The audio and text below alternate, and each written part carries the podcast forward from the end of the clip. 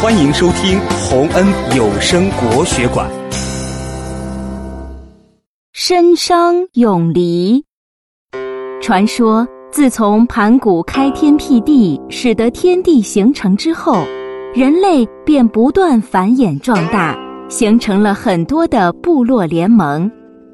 有一个部落联盟的首领叫帝喾，他有两个儿子，大儿子恶伯很聪明。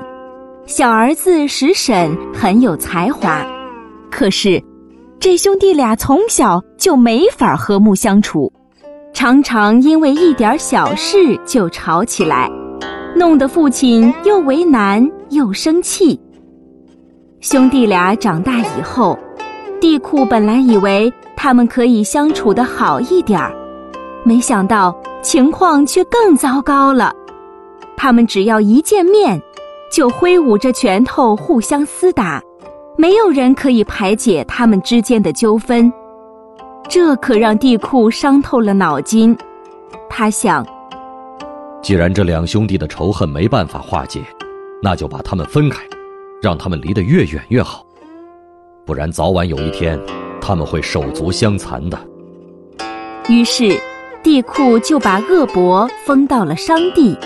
把石婶封到了大夏，这两个地方相距遥远，除非两兄弟有意跨过千山万水互相征伐，否则他们将永远都不能再见面。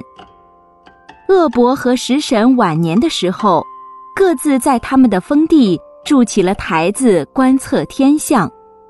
恶伯主要观测东方的商星。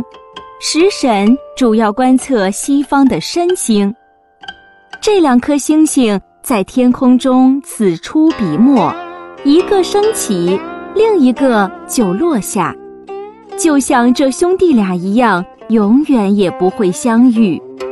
后来，人们就把申星和商星拿来比喻那些相互对立、不能和睦相处的人。